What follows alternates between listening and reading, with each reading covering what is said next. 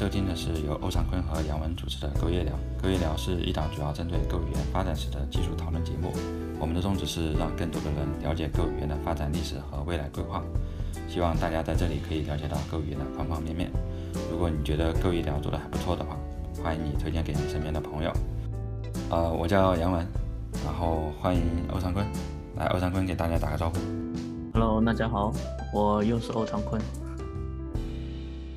我们是接着上一期啊、Go 语言发展的近况，然后接着聊。上一期聊到运行时和泛型这一块还没有开始，所以我们今天就接着聊。那我们先从这个运行时这一块开始吧。那运行时的话，应该在 Go 1.16有做一个比较大的一个调整了。这个调整其实做了两次的变化之后，然后又变回来。m e d i f r e e 和这个 Don't Need 特性的变更，这个的话，欧长坤知道这个是一个什么一个情况吗？这个其实是 Go 语言运行时对内存回收的一个策略的更改。我们知道说 Go 的运行时它其实是有那个垃圾回收器的嘛，垃圾回收器的话是一部分是将内存从用户申请的内存给回收到运行时，但是我们其实还忽略了一个步骤，就是运行时什么时候把这个内存归还给操作系统。所以 m advise free 和 m advise don't need 这两个参数其实是属于内存回收给操作系统的两个不同的策略，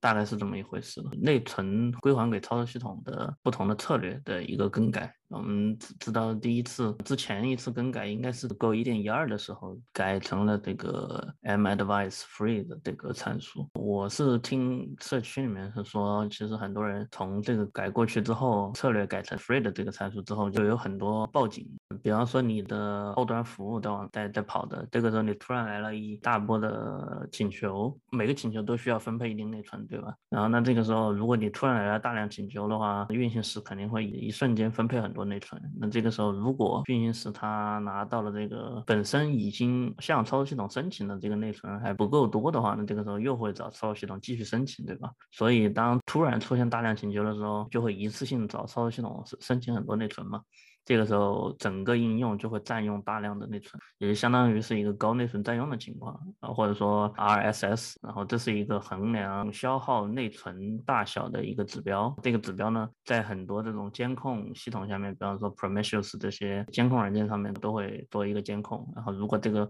值很大的话，就说明这个应用是有危险的，对整个操作系统是有危险的啊，占用很多内存嘛。那 m advice free 这个参数，它的策略是应用告诉操作系统说这个内存是不用了，但实际上不会去更新 RSS 的大小，这就会导致一个问题。如果 Prometheus 之类的这些软件它是看 RSS，然后应用呢告诉操作系统这个内存已经归还了。但 RSS 本身并没有被更改，就会导致一个现象，就是这些监控软件会持续的认为这个应用它的内存始终是处于一个高占用的状态。这样的话就导致的是报警嘛，对吧？如果如果假如说本来这个内存其实已经归还给操作系统了，操作系统呢会在其他应用需要这个内存的时候再把这个内存拿走，这是这样一个状态。所以 RSS 本身这个值没有被更改的话，就会导致一些误报嘛。改回这个 don't need 的这个参数呢，就是告诉操作系统说，操作系统立刻把这个内存给回收掉，回收掉之后那，ISS 就会被更新。更新的话，呃，如果出现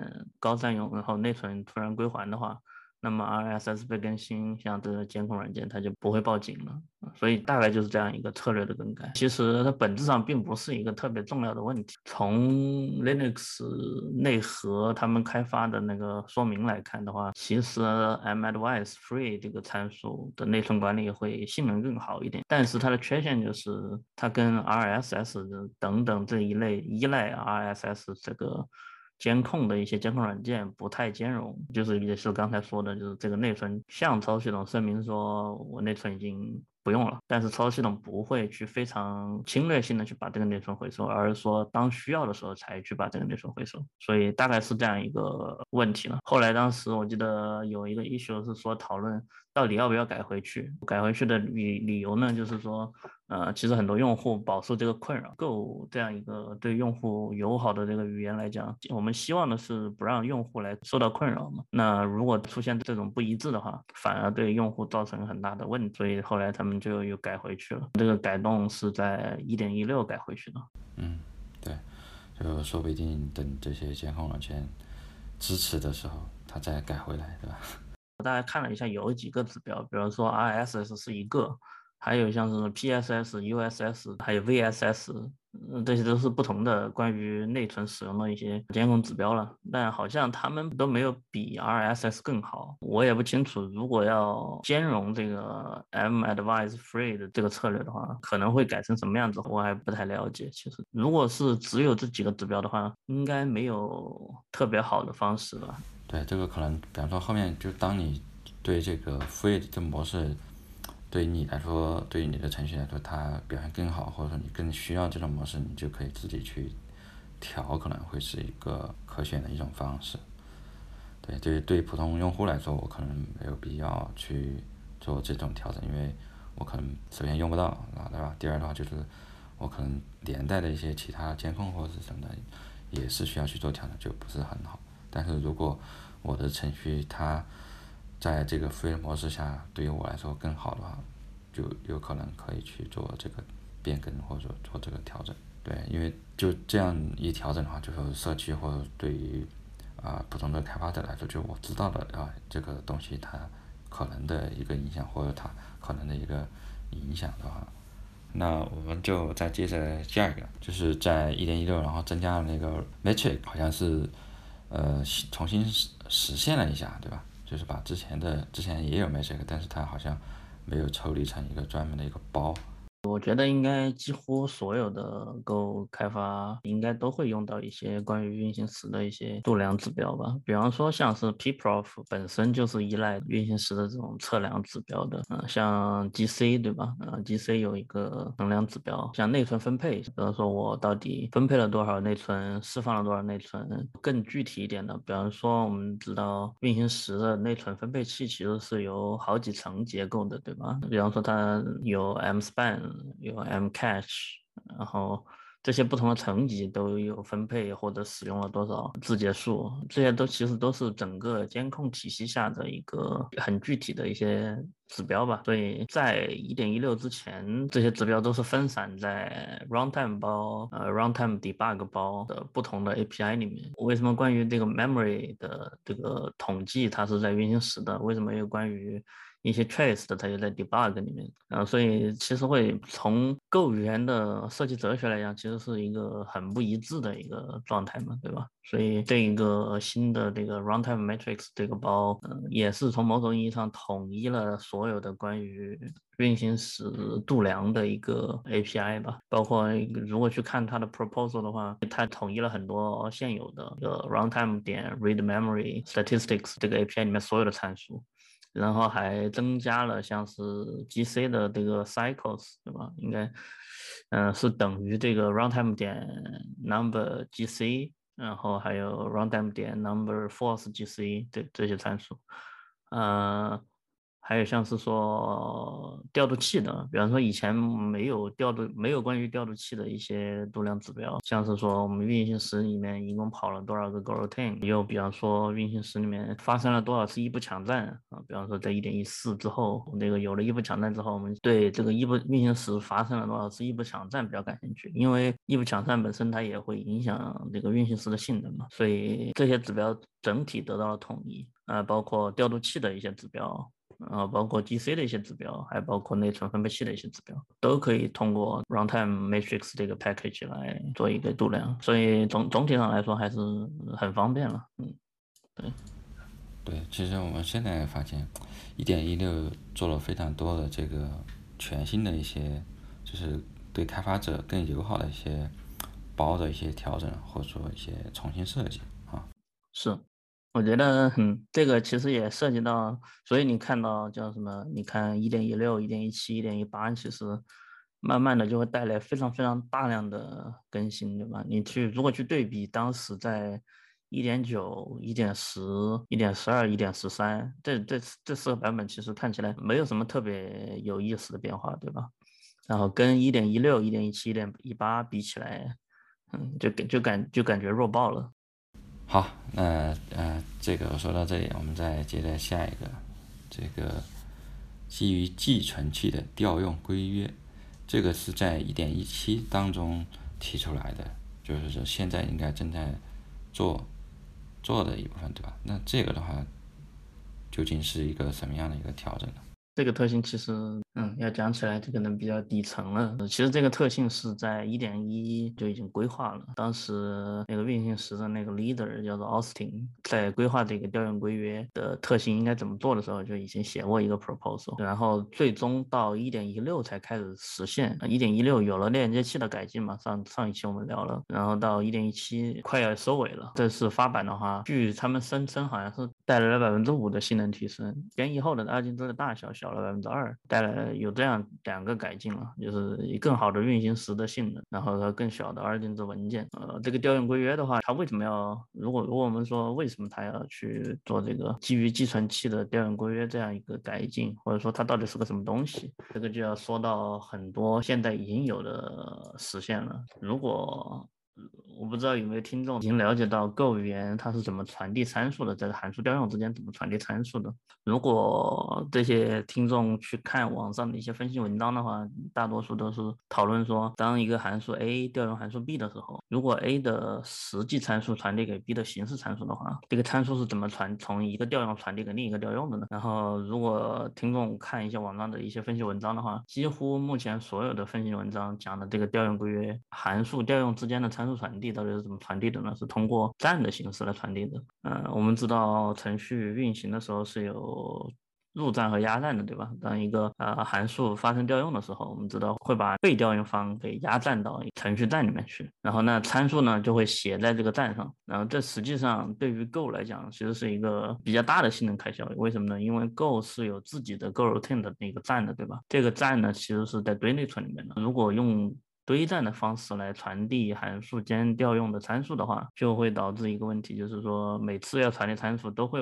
往内存做一个写入操作，对吧？这个实际上是一个非常大的一个性能开销。基于计算器的内内存调用的话，就是说这些参数就不需要往内存里面写了，不用栈的方式来传传递参数了。而是说把这些参数都放在那计算器里面，那这样的话，当做参数调用的时候，这些呃函数调用可以直接从计算机里面拿到这些参数的值，这样就更快嘛。他们最后做下来之后，发现这个性能提升大概有百分之五啊，所以总体上来说还是很不错的。Go 语言它其实很特殊的一个地方，就是因为它自己实现了这个 Go routine 的自己的一个站，对吧？我们知道，呃，Go 语言很不同于其他语言的一个地方，就是你如果做递归调用的话。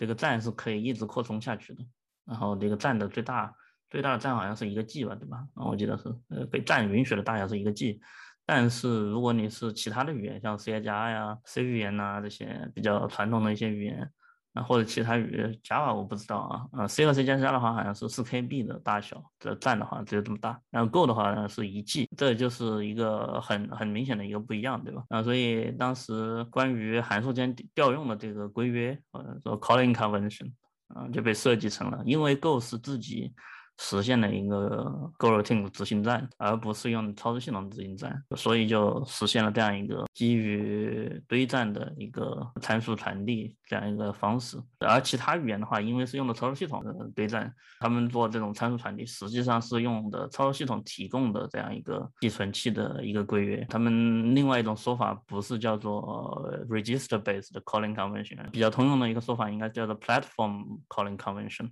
呃，是用平台的一个呃平台提供，就是每一个操作系统平台，比方说叉八六啊，它提供提供一个调用规约，然后呢，遵循这个规约的话，参数这个函数调用之间参数怎么传递啊，那就会很方便，然后其他语言之间的共享也会更变得更更加方便。嗯，总之呢，就是整个寄存器的。这个调用规约呢，其实也是被吐槽了很久的一个的特性嘛，就是很多人说啊，Go 语言的这个运行时非常糟糕，然后对性能影响也很大。然后呢，到一点一七的话，终于把这个东西改成了寄存器的这样一个 calling convention 啊。到目前为止的话，其实这个问题已经大部分解决了。但实际上，嗯，我的看法其实，我看我我大致看了一下他们 Go 团队在解决这个问题的。嗯，所所耗费的精力差不多，呃，花了很大一部分的精力去做这个 feature，但实际上最后拿到的性能提升只有百分之五，呃，很难说。嗯，我我我也不知道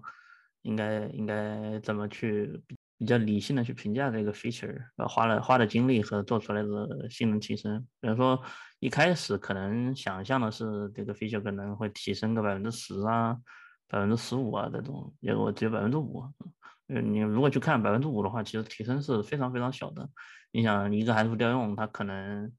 呃只有一两纳秒的时间，然后你提升百分之五，那就相当于什么？嗯，零点几纳秒的级别的提升，那这个。嗯，很很难说，嗯嗯，对，然后还有一个，可能还有一个小细节就是，Go 语言它这个它的这个新的这个计算器的调用规约其实不是用的那个平台的调用规约，就是刚才我们不是说操作系统本身提供了一层这个调用规约吗？然后 Go 的话是自己设计了一套它内部的一个计算器的调用规约，嗯，然后这个调用规约其实是。好像我没有看到有文档说明啊，我不知道，我们可能还看的还不是不够详细。但是如果 Go 语言它是自己实现的一个这个调用规约的话，那是没有办法跟其他的语言做比较方便的这个跨语言之间的调用的，就是 Foreign Language Calling 啊，这这个这个这个是很难做的。所以也就为什么需要 C 构这样一个中间层来做跨语言间的调一个调用，像其他语言之间互相调很方便的一个原因，就是因为，呃，他们是用的操作系统提供的这样一个 calling convention 的。Go 之所以没有选择这一个策略，是因为考虑到整个代码如果要对每一个平台做一个适配的话，这个工作量还是比较大的，所以他们干脆自己做了一个中间层。总结来说呢，就是从基于站的 calling convention。切换到基于计算器的 calling convention 有两个好处，一个好处是更好的运行时的性能，官方宣称是百分之五，还有更小的二进制文件，官方宣称百分之二。那我们接着下一个，全新的 GC，这个是会在一点一八，呃，计划是在一点一八放出来是吧？这个是一个什么？是它对 GC 做一个什么样的？会有比较大的优化吗？还是怎么？嗯，不算是一个很大的优化吧，是解决 GC 的一个现有的问题。我记得好像是还是有很多人在这种峰值流量的时候，仍然会遇到很多问题，就是 GC 没有办法把这个内存做一个及时的回收，就会导致它这个 GC 在每次做这个已经分配内存的扫描的时候，会出现很长的时间的停顿嘛。然后 Go 的这个 GC 的话，它本身目前的一个实现，它是一个标记，就是 Mark Swift 的这个这样一个清回收器嘛。然后它要解决的两个核心的诉求，其实就是一个是运行时什么时候应该决定它把 GC 跑起来，然后来做一个回收，对吧？还有一个核心的诉求是怎么样防止这个垃圾回收它的执行速度要比这个分配的速度更慢。如果垃圾回收的速度还赶不上分配的速度，那就会导致一个什么？就会导致一个内存会暴涨，对吧？啊，内存暴涨就会出问题，就会监控报警啊之类的。这两个问题其实到目前仍然存在。到底什么时候应该启动 GC？然后到底什么时候，到底如何能够防止这个垃圾回收它回收内存的速度比这个内存分配的速度慢？第二个问题的话，其实目前的方式是让百分之二十五的 CPU 都在跑 GC。如果 GC 启动了的话，啊，那这个时候如果当运行时发现内存实在是分配的太多了，那 GC 速度实在赶不上怎么办呢？这个时候就会启动一个叫做 Mark Assist 标记助理啊，这个标记助理会针对那些需要分配内存的人，就让他暂时停下来。停下来之后，就会去做一些标记工作。GC 是一个标记清理的一个回收器嘛，就是先标记这个内存是没有使用了的，然后再清理那个内存，回收到运行时。标记助理呢，就是帮助那些分配太快的那些人。然后让它暂时停下来，跑去执行垃圾回收的标记代码，然后这个时候能够有助于减缓这个内存分配的速度，从而能够帮助 GC 让这个垃圾回收的速度能够赶上这个内存分配的速度。然后这个是目前 GC 正在解决的这样一个问题嘛？关于什么时候启动这个 GC，其实它是如果说你运行时内存调优的话，应该应该知道这样一个变量，就是叫做 Go GC。Go GC 它是调整的是一个运行时在什么时候应该启启动 GC 的这个分配速率的一个常数。它的假设是说我什么时候应该启动 GC 呢？当我的内存分配超过了上一次分配的内存的两倍的这个时候，做一个完整的 GC。这是一个假设了。这个假设的问题在什么地方呢？就是说。嗯，它每次都是假设是一个常数，对吧？就是取决于 Go GC 这个变量一般的情况下是默认值呢，一开始是一百，它的分配速率就运行时的这个内存的分配速率就会算成是一加上 Go GC 再除以一百，然后就会变成二，所以就会就变成一个两倍。也就是说，在如果你的应用跑起来，就是 Go Run 这个应用的话。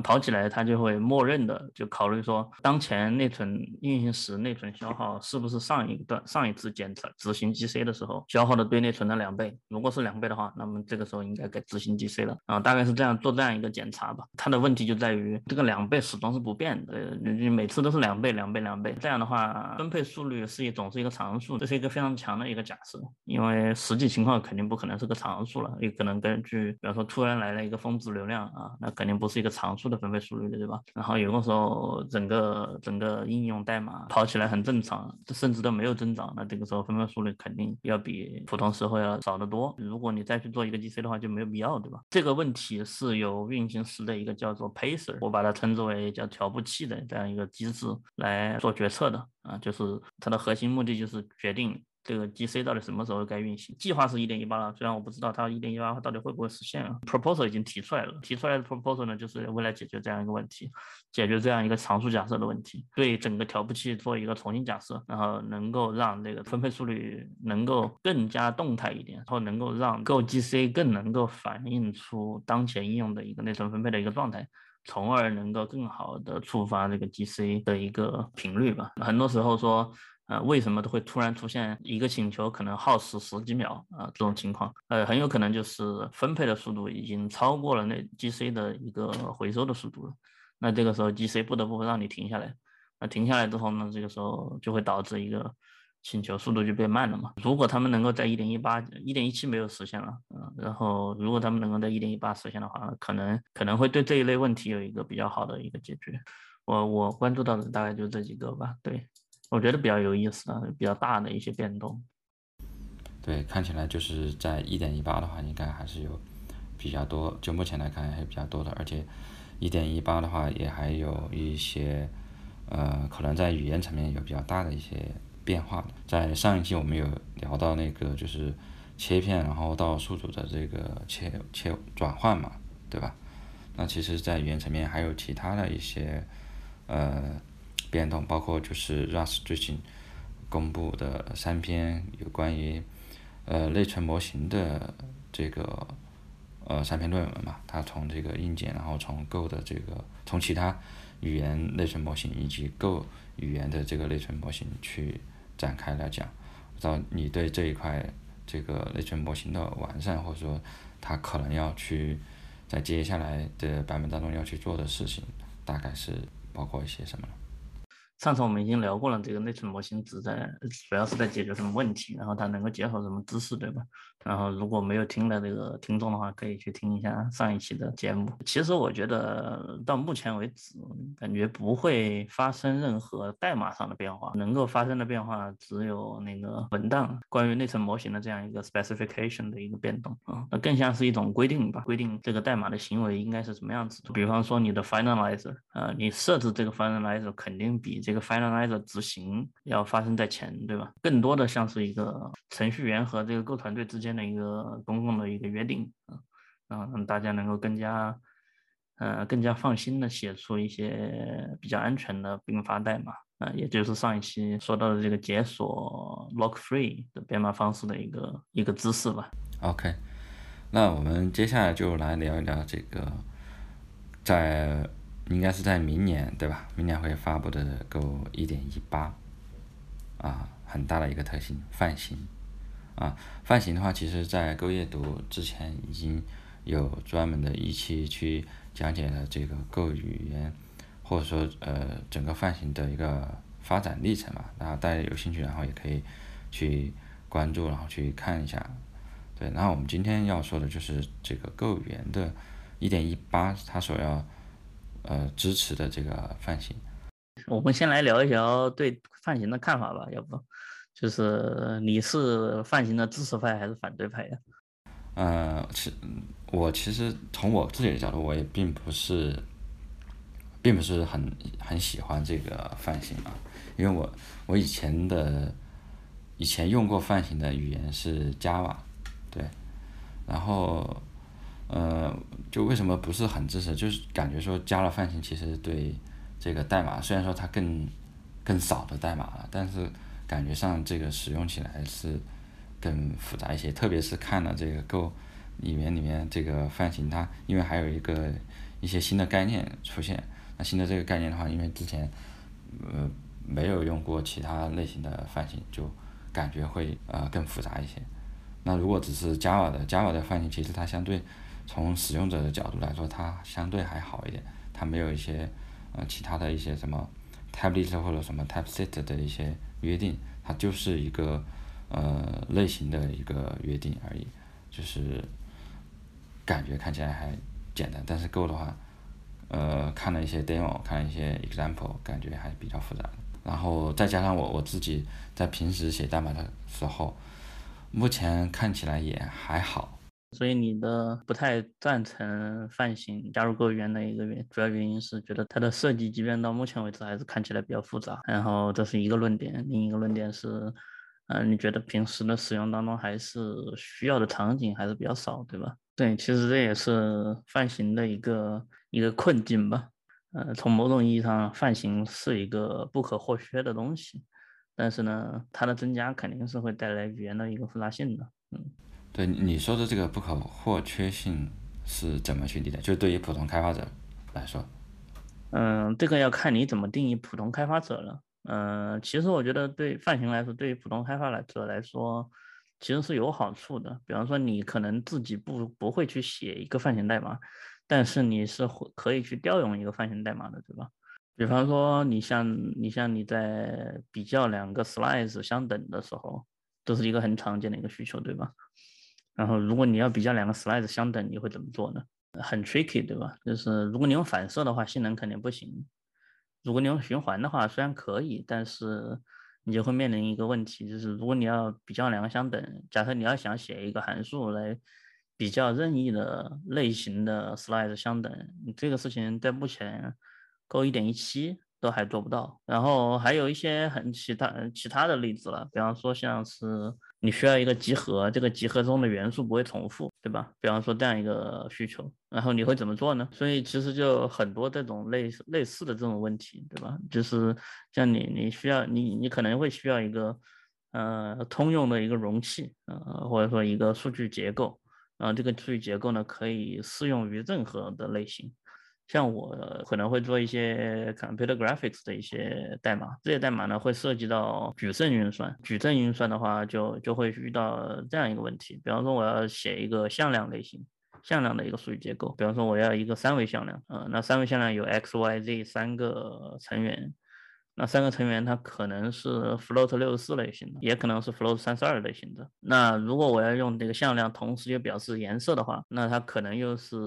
unsigned int 八类型的，对吧？然后如果我能够把这个类型作为一个参数给传到这个数据结构里面去的话，所以它能够让我的代码变得非常的精简。在我使用的时候，我只要告诉这个数据结构。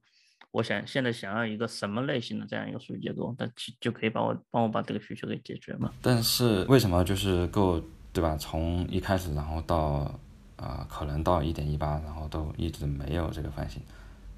那这个又是为什么呢？我的看法其实是，可能他们本身还没想好到底应该怎么怎么来做这个泛型。其实这个是有一些前车之鉴的。嗯，我最近又把那个。嗯，有一本书叫做《C 加加的设计与演化》，这本书拿出来读了一下，我发现其实有很多历史相似的地方。比方说，在在 C 加加一开始的时候，它也是没有泛型的，然后后来才有了泛型。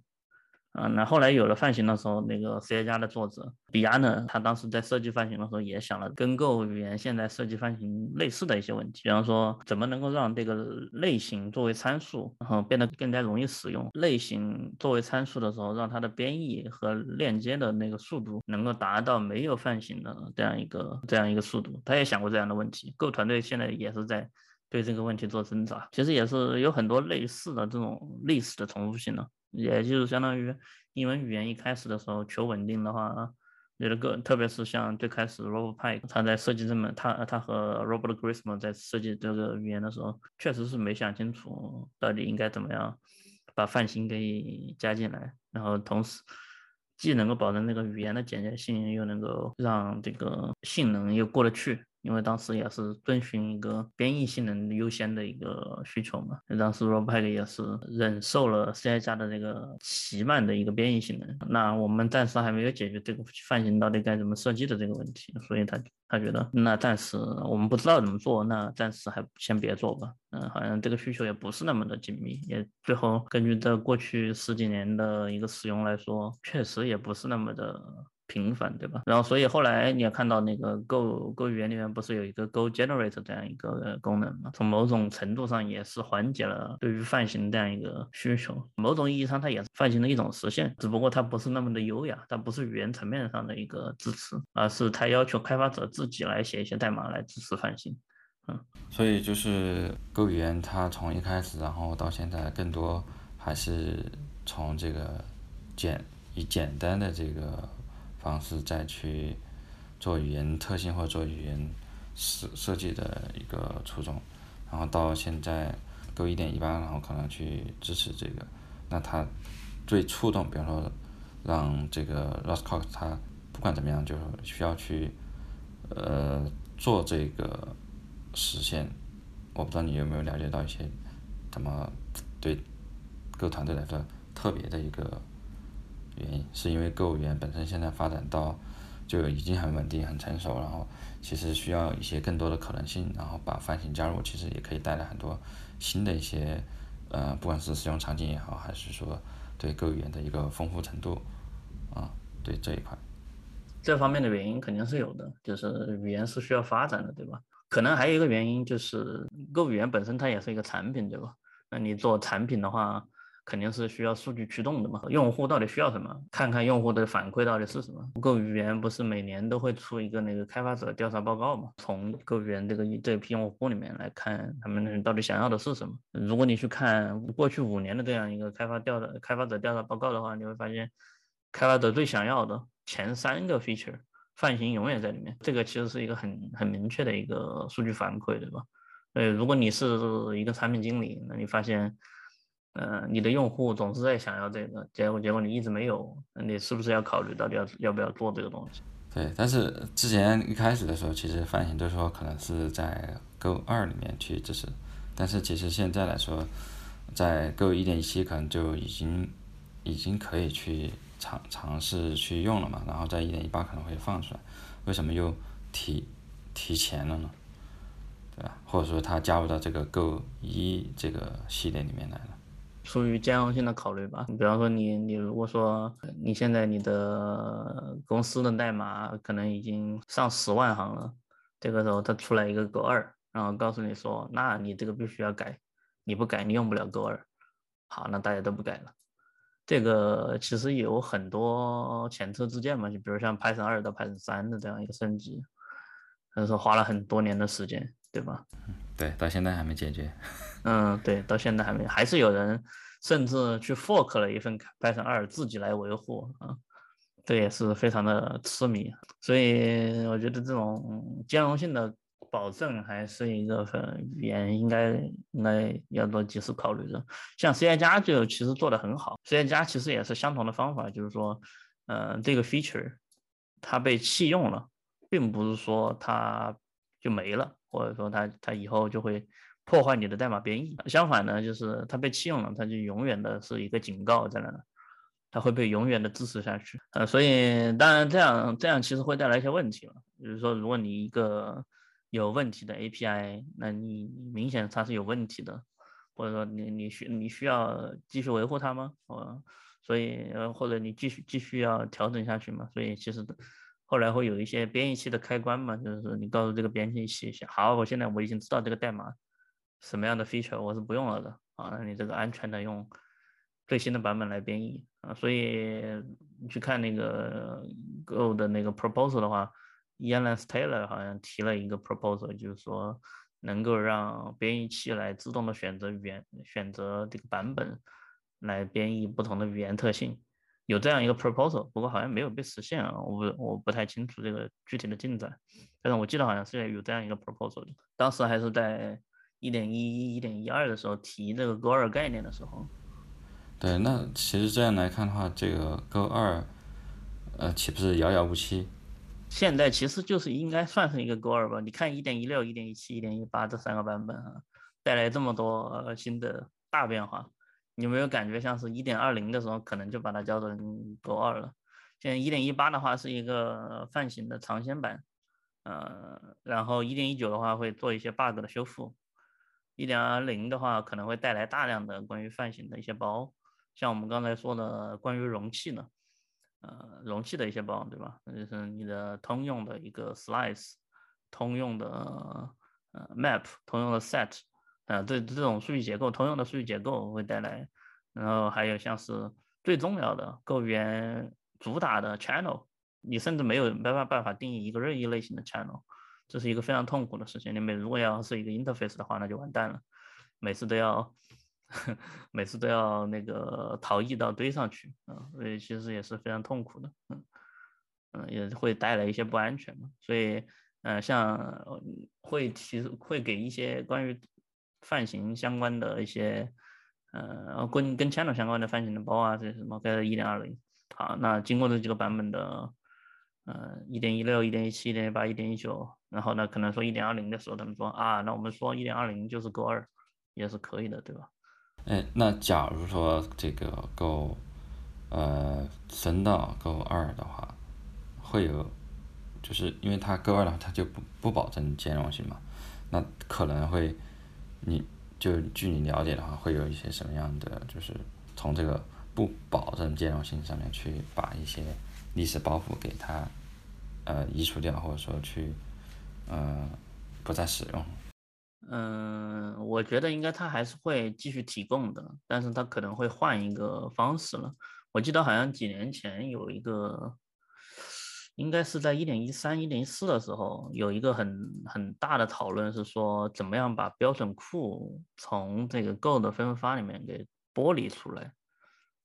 嗯，这这是一个非常大的讨论，就是说你发现现在如果你标准库里面有个 bug，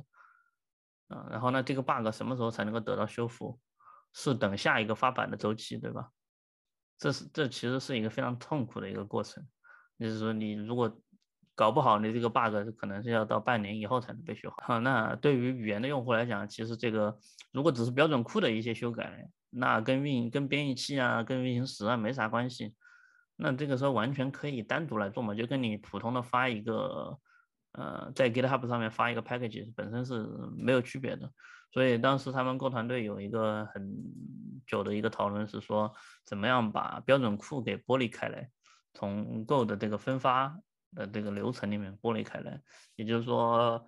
标准库现在是伴随着整个 Go 的那个编译器是一起分发的。然后嗯他们当时想的是，可能能不能够出一个标准库 v 二，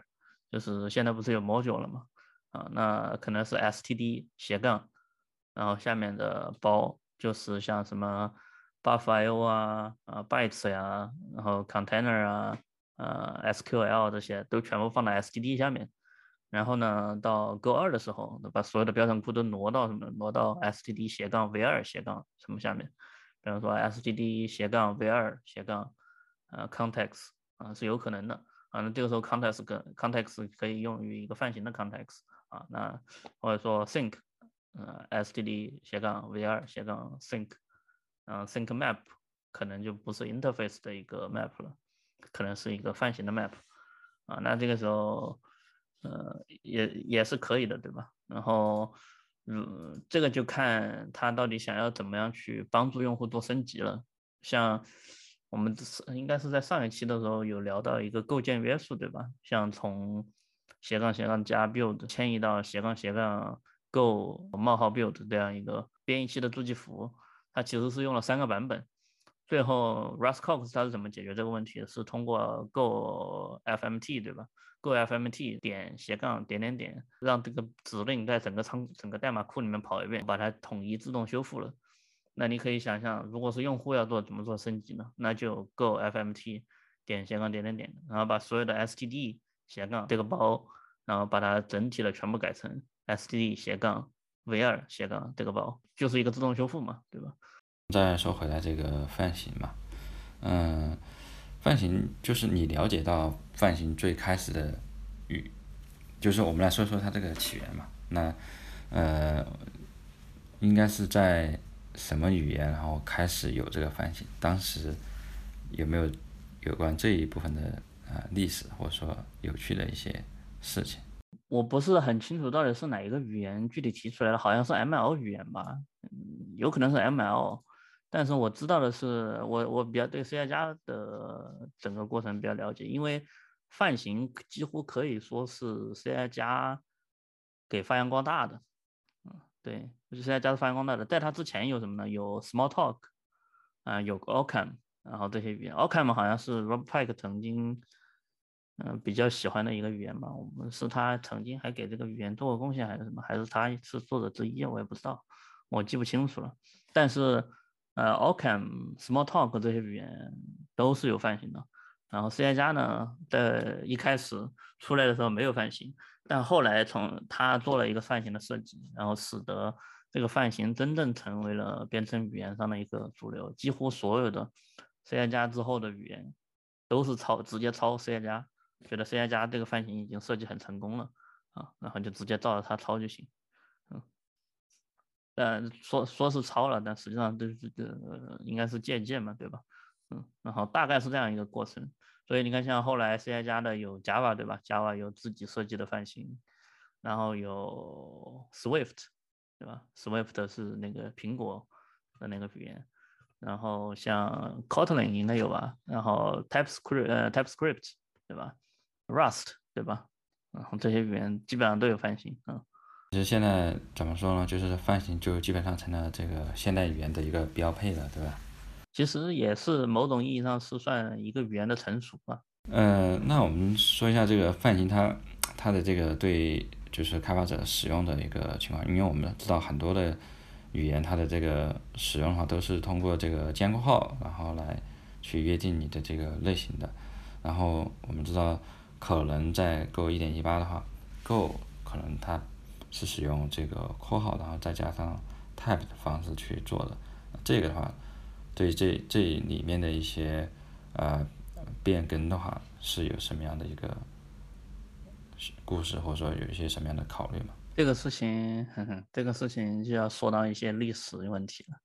其实最开始尖括号是谁提出来呢？也是 C 加。当时那个 C 加在设计他们的泛型机制的时候，叫做模板。当时那个 C 加的作者也在考虑，到底用方括号啊、圆括号啊，还是尖括号好。然后来表示类型参数，当时他也他自己也说用圆括号其实方便一点，为什么呢？因为编译器会实现会好实现一点，然后用尖括号的话，那个编译器就会处于一个不确定的状态，就它需要再多读几个字符才能够确定这个的这个这个编译的 context 到底是什么。但是呢，后来这家的作者跟很多的用户做了一些调查，就是说，那你到底喜欢那个圆括号好还是间括号好？语言的用户嘛，就觉得哇，那圆括号不就是那个函数的参数吗？那我到底怎么能够区分到底我现在用的是函数的参数，还是用那个范呃范型的参数呢？就是那个类型的参数呢？所以就看起来不是很好看，对吧？那就感觉读读起来可读性不是那么强，所以读者们就很喜欢，就是说啊，那监括号看起来很明显。那就用监括号呗，所以这算是一个历史原因所以大家就最最终选择了监括号。Go 之所以，呃，为什么没有选择监括号呢？也是对这个整个的一个反思，就是说，如果用尖括号的话，其实是一个非常麻烦的事情。刚才说了一个是编译器的实现，如果用尖括号的话，用用比较编译器相关的一个专业专业语言来讲，就是它是一它会。让编译器成为一个 LR 无穷的一个编译器，这样其实是对编译性能是有非常巨大的影响的。也就是说，除非你看了无穷多个字符，否则你没办法确定这个编译器的 context 到底是什么啊。然后，那对于 Go 这种追求编译性能的一个语言来讲，这是没办法接受的，对吧？啊，那肯定不能用间括号那还有一个原因呢，当时那个 Robert Robert Grace 嘛，在讨论组里面，他举了个例子，就是说，如果用尖括号的话，又会产生那个二异性。那个二异性是什么呢？就是如果说你考虑这样一个例子，a 小于号 b 逗号 c 大于号 d，那，这样一个例子，它可以是一个泛型的例子，可以是那个 b 和 c 是类型参数，但它也可以是变量呀。所以在这种情况下，对于编译器来讲，它没办法区分这个表达式它到底是一个泛型的调用，还是四个值之间大小比较，它没办法区分这种情况。呃，产生二异性的话呢，编译器实现就更加麻烦。所以这这这些原因总总而言之就决定了这个 Go 最后没有选择尖括号，啊，然后那圆括号大家说不好看，那那最后就选方括号呗。OK，行吧。然后这个泛型这块，你这边还有？什么？呃，泛型，其实这里面有一个误解，就是说泛型，我们常说泛型，泛型，但其实 Go 泛型只是一种编程范式，但是 Go 的实现方式，在语言层面上的实现方式被称之为呃类型参数。呃，类型参数，也就是说，怎么样把这个类型作为参数给传递给一个函数的实现，或者一个方法的实现，就跟传递普通的参数一样。普通的我们说值参数，值作为参数，或者指针作为参数传递给函数，那么类型也可以作为参数传递进去。所以，Go 的这个实现泛型的一种方式叫做类型参数啊，这是支持泛型编程的一个。一个小部分嘛，然后还有最近改提出来的一个新的变化，就是怎么样限制这个类型参数的类型，然后就他提提了那个提出了一个新的 proposal，叫做类型集合或者类型集啊 type set，然后这个这个说的是一个什么事情呢？是说呃 interface 啊，比方说我们说 inter 在现在已经有的 Go 一的这些代码里面，我们通常都用 interface 来定义一个类型，对吧？一个 interface，然后它是一组方法的集合。如果这个类型它有这个方法，那么我们就说这个类型实现了这个 interface，那么这个类型就可以作为这个 interface 的一个参数传递进去。它其实某种意义上也是泛型的一种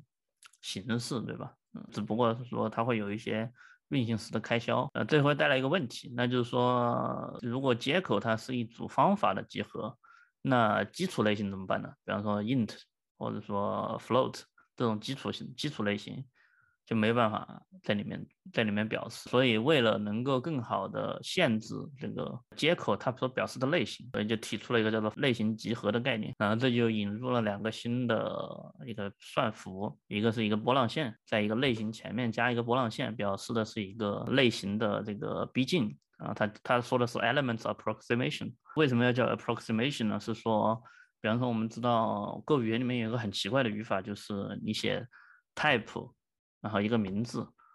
然后再加接一个类型，是定义一个自己的 custom type，对吧？比方说我的 type my int，然后再接一个 int，是我自己定义了一个 int 类型。这个 int 类型被编译器认为是一个新的类型，而不是等价于原来的 int 类型。然后这个时候有一个很奇怪的语法，就是如果你在这个 my int 和 int 之间加一个等号，然后就会就会变成一个 type alias 的语法。然后类型别名的语法，那类型别名的话，就是这个 my int 就 exactly 就是就是这个 int 的这个类型，那编译器就会认为它们两个之间没有区别。但是你没有这个等号呢，就编译器会认为它们是有区别的。有区别就会导致你这个如果是用 my int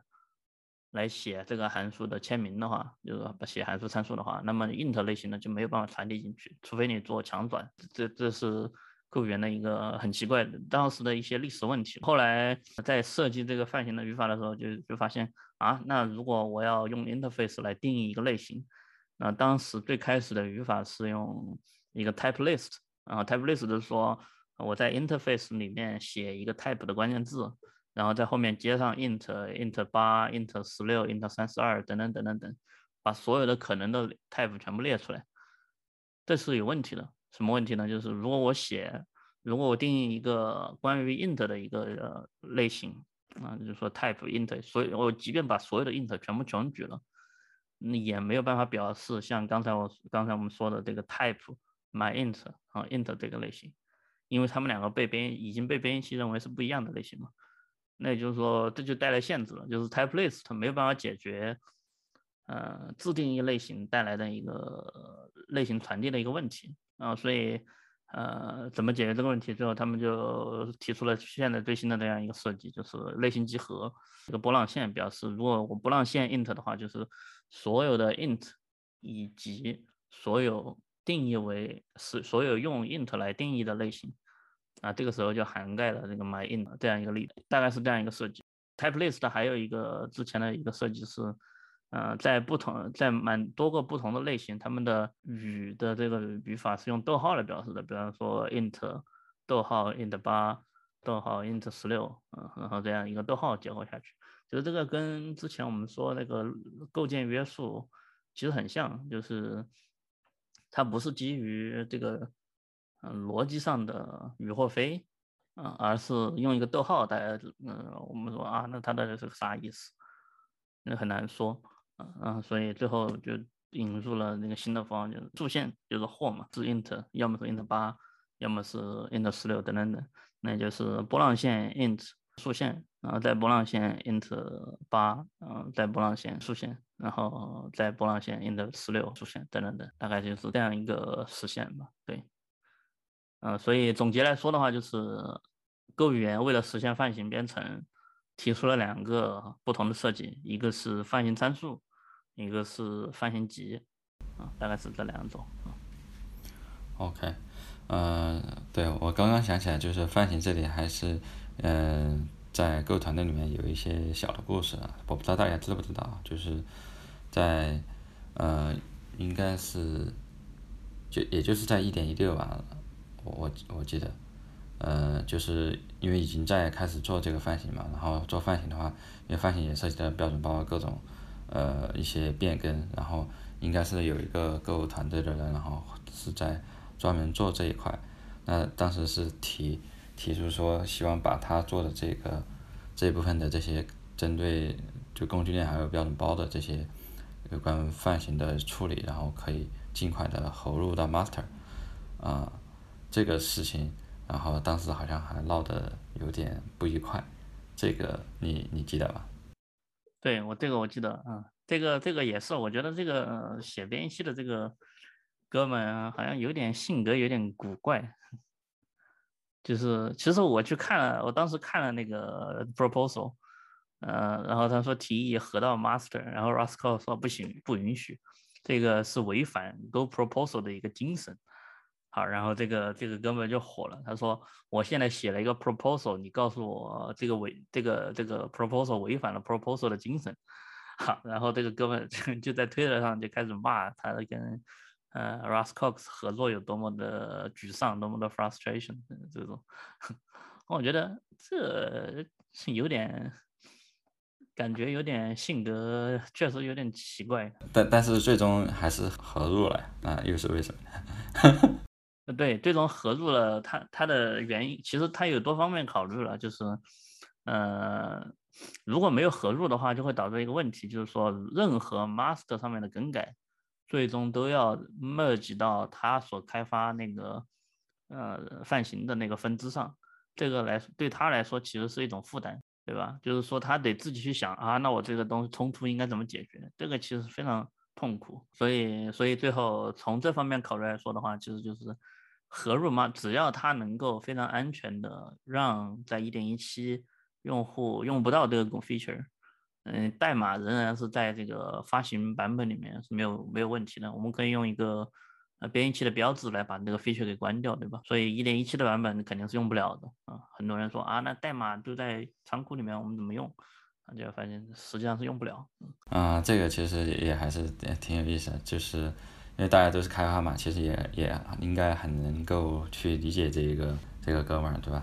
但是对，但是可能就是一开始的这个他的这个叫什么，就是行为嘛，我觉得可能也是大家可以去思考的一个问题。虽然说最终他的这个目的达到了，但是他达到了这个目的，其实通过这种方式，包括在这个公公开场合去。相互去把这个问题上升到另外一个高度了，对吧？另外一个就是不太不太好的这样一个情况，所以嗯，其实就是怎怎么说呢？就是有些时候呃，嗯，每个人他可能确实有他的一些。